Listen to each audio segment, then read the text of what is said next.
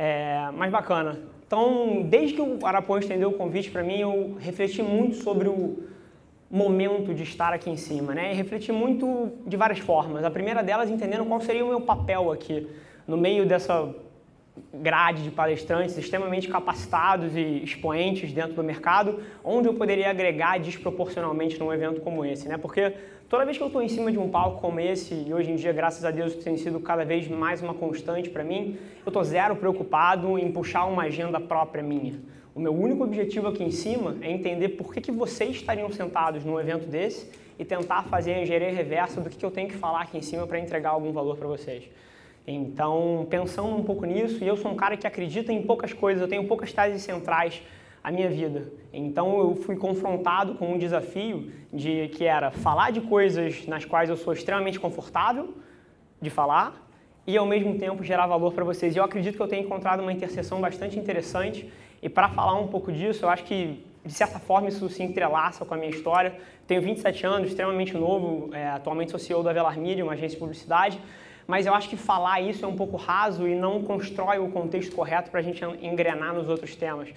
Porque, como o Garçoni falou na palestra anterior, o motivo de eu estar aqui em cima é, passa pelo, assim, pela minha trajetória ao longo dos últimos quatro anos. Eu sou extremamente novo, mas a Velar Media já é o meu terceiro negócio, já é o meu terceiro empreendimento. E nos últimos quatro anos, o fato é que eu levei esse, essas três empresas de um faturamento de 3 milhões ao ano para 20 milhões esse ano. E 100% disso nas costas da internet. Então, eu acho que é aí que eu queria criar uma interseção positiva e gerar valor para vocês, tentando, e a maneira que eu estruturei essa conversa daqui, ela passa por duas coisas que eu acredito serem fundamentais para alguém entender como se faz isso no ano de 2018 e que oportunidade é essa que eu tanto falo aqui em cima. E a primeira parte da conversa passa por tentar moldar o mindset de vocês para que vocês possam entender do que, que eu estou falando e com os olhares um pouco diferentes. E a segunda parte eu queria entrar nas táticas e nas estratégias específicas que qualquer um pode usar para alcançar um resultado similar. Né? Então, entrando na primeira parte, é, eu acredito profundamente que em 2018 todo mundo, todo mundo, sem exceção que está aqui nessa sala, incluindo eu, não tem ideia do tamanho do fenômeno sociocultural e econômico que é a internet. E estamos todos, eu inclusive, um dos maiores propulsores do discurso pró-internet do Brasil atualmente, todos nós aqui estamos subvalorizando o tamanho dessa oportunidade. Isso tem um motivo muito claro, é muito complicado, muito complicado você analisar de uma maneira prática algum evento dessa magnitude quando você está no olho do furacão e todos nós aqui estamos no olho, estamos no centro do furacão. Então, pensando nisso, eu vou tentar trazer as lentes um pouco para fora, inclusive falando coisas aqui que talvez sejam totalmente alheias, que vocês nunca tenham ouvido, como, por exemplo, eu acredito profundamente, com toda a minha crença, que em 2018 nós somos ciborgues. E assim, isso pode não ter se materializado daquela maneira como os filmes sci-fi previram, um braço mecânico, uma CPU em vez do cérebro, isso não aconteceu. Mas o fato é que esse aparelho daqui, que está no máximo a um braço de distância de todo mundo aqui nessa sala, aumentou exponencialmente a nossa capacidade analítica, a nossa memória, a nossa capacidade de influenciar as pessoas, a nossa capacidade de se relacionar, enfim, tudo. E aí eu acho que isso entra num segundo ponto que talvez alguns de vocês à primeira vista até discordem de mim, mas que eu já realizei e eu tenho certeza que todo mundo aqui vai realizar ao longo dos próximos anos.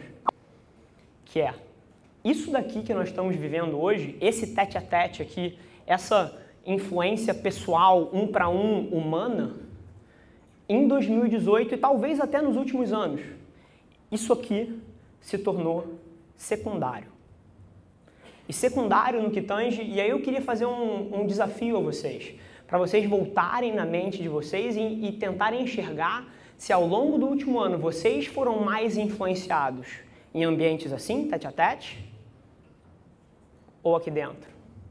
Vocês formaram mais opinião em ambientes assim, tete a tete, ou aqui dentro?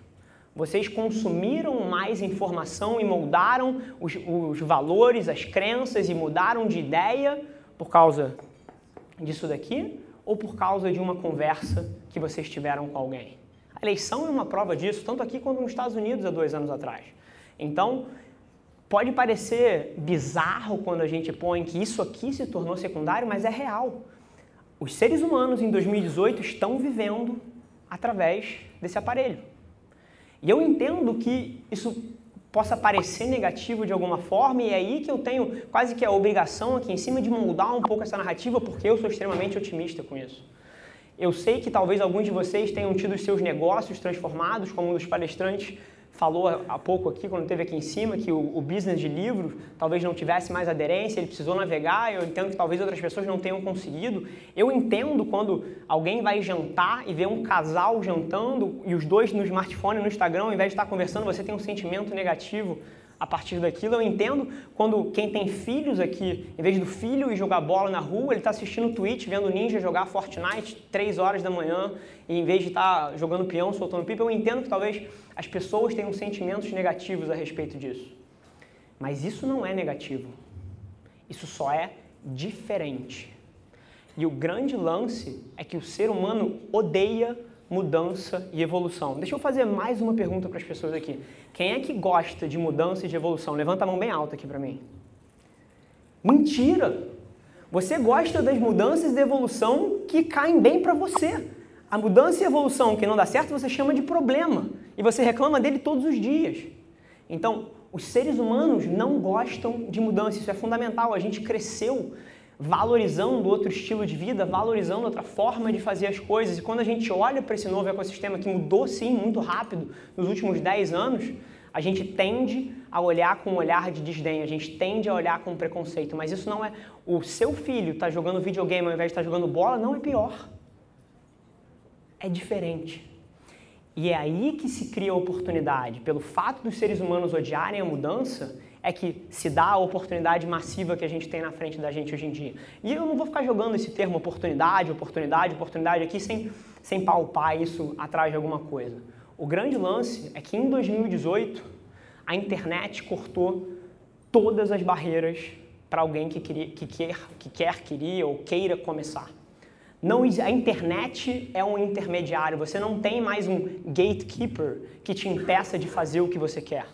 Qualquer pessoa com acesso à internet e um negócio desse aqui que você pode parcelar em 12 vezes sem juros numa, em qualquer loja de consumo, tem a porta para o mundo. Não tem mais ninguém te impedindo de fazer o que você queira fazer. Você está a um conteúdo de um relacionamento que pode abrir uma porta, você está a uma mensagem de um relacionamento que pode te abrir a porta. A barreira de entrada sumiu. Eu vou contar um caso engraçado aqui. Quatro anos atrás, lá numa das, das empresas, a gente contratou um software do LinkedIn que permitia você mandar mensagem para qualquer pessoa é, que estivesse dentro da rede. E eu, fascinado com aquela ideia, no primeiro dia, mandei uma mensagem para o Obama. E assim, é óbvio que ele não respondeu. Mas só o fato de que essa possibilidade existe, eu acho que exemplifica o tamanho da oportunidade que existe na internet.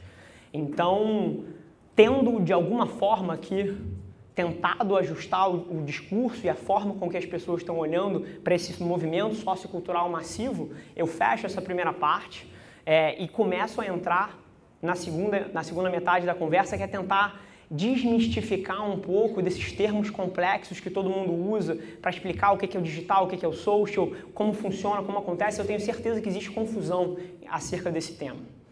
E a maneira que eu vou fazer o breakdown disso é bastante simples, tem duas partes.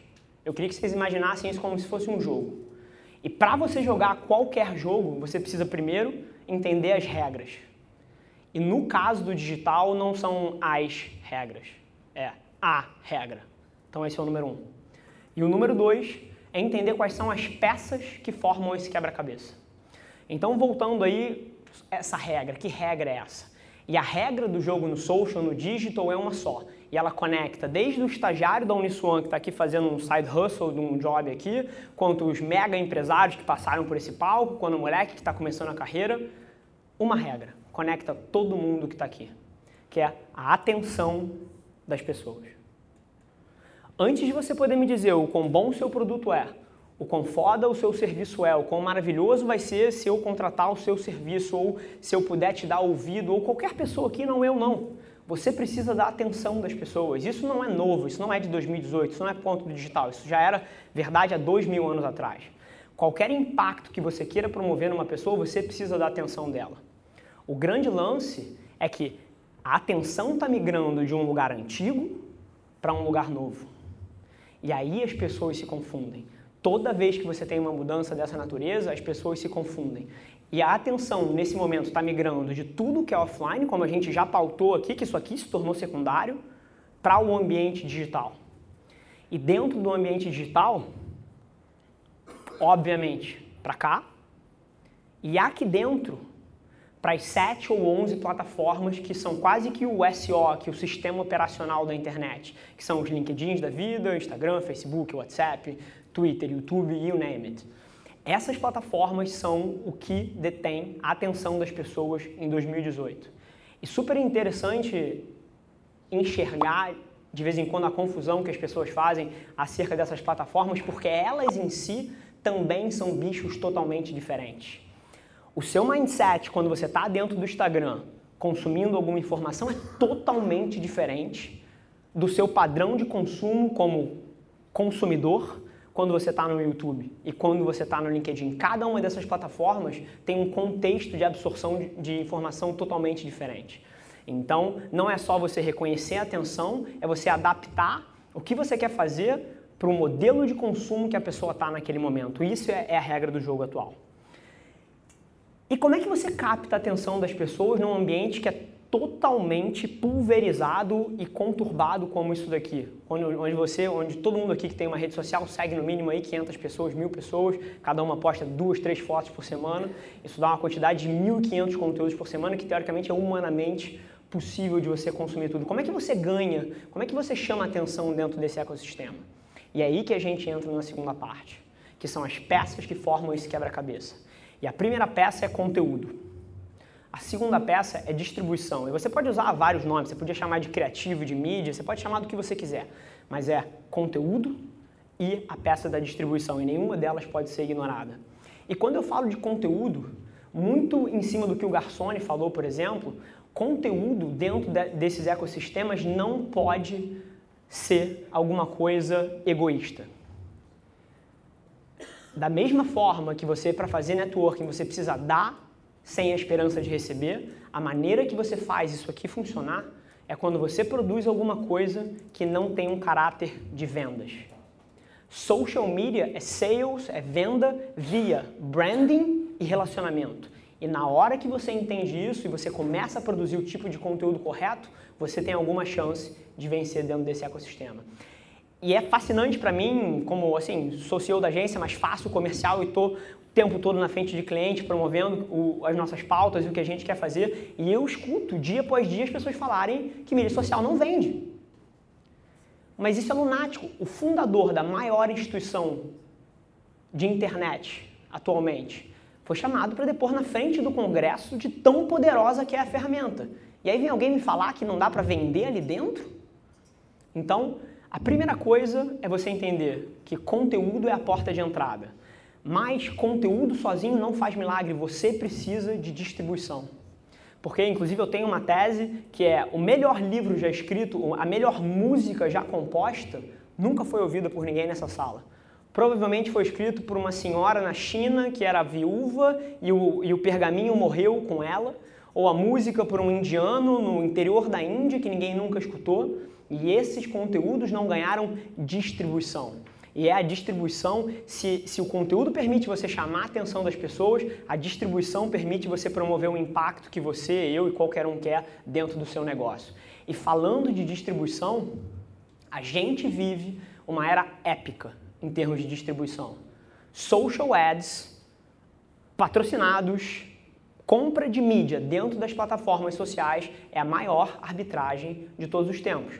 A capacidade de segmentação e opções de estratégias que você pode montar ali dentro são simplesmente sem precedente. E aí você fecha essa ponta da distribuição. E mais uma vez, eu reconheço que mesmo assim, mesmo com essas coisas, ainda tem gente que vai errar. E aí eu já antecipo alguns problemas do porquê você vai errar. Você vai errar porque você vai botar o seu estagiário para fazer, você vai dizer que valoriza, mas na verdade você não valoriza tanto assim, o seu estagi e vai colocar um estagiário para fazer o trabalho que, no meu caso, sou eu que faço, por exemplo, na minha empresa. Ou você vai produzir um conteúdo de merda, desculpa a palavra, com caráter vendedor, e você vai ser aquele cara que, fazendo analogia, pede a garota em casamento no primeiro date e não vai entender que social media é uma ferramenta de que você primeiro precisa criar os relacionamentos. Então, tempo acabando, vou tentar dar uma acelerada, mas esses são os erros mais comuns. Então, se eu pudesse passar uma última mensagem aqui em cima para vocês, que talvez crie algum senso de urgência para vocês fazerem alguma coisa a respeito disso, é entenda que essa oportunidade é efêmera. E ela é efêmera porque todas as plataformas em cima das quais a gente treina a atenção hoje em dia são movidas por dinâmicas de oferta e demanda.